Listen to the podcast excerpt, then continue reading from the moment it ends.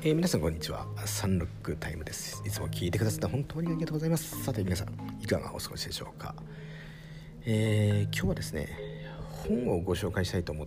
てメッセージさせてもらいました。新潮新書新潮新書ですね。新書。8月に発売された宇治原秀明さんという方の「甲子園」という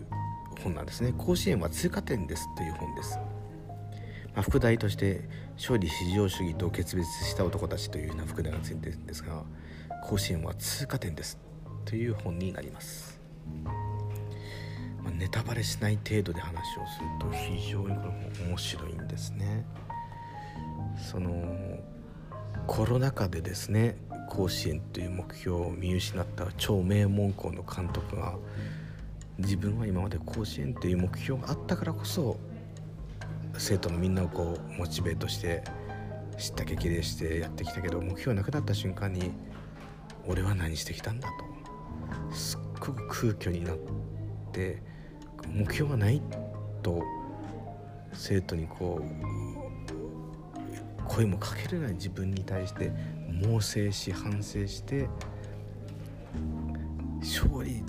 甲子園に出ることばっかり考えてたと甲子園で勝つばっかり考えてたとこれじゃないんじゃないかっていうことに突き詰めていって新しいスタイルにうちに出てきた話。あと高校生でね勝つために甲子園で勝つためにエースという人を連投させて肩をボロボロにしてしまってメジャーでもいける人材を何百人失ってきたかっていうこと。そしてトーナメント方式で負けたら終わりっていう世界の中でドラマを生むそのためだけに無茶をしてきた。そして才能を潰してきた中甲子園それだけではない。目指してのメジャーなんでっていう高校生が出てきたっていうことを赤裸々にそして宇治原さんの素晴らしい視点でレポタージュしてる作品になります。素晴らしい作品です。まあ、この本読んで何を感じてもらうかって人それぞれなんですけど私はやっぱりこう甲子園という一つのこう昭和から培った何て言うんでしょう一つのこう日本人の精神的モデルだったものがコロナ禍というふうに立ち止まる強制的に立ち止まらせられたことによって良い意味で崩れてきてるとそれって僕たちのワーキングスタイルもそうですし家庭の在り方もそうですしもっと言うと物の考え方もそうですよね。これ甲子園は通過点ですと言うんですけれども甲子園だけではないなというふうに思ったんですね。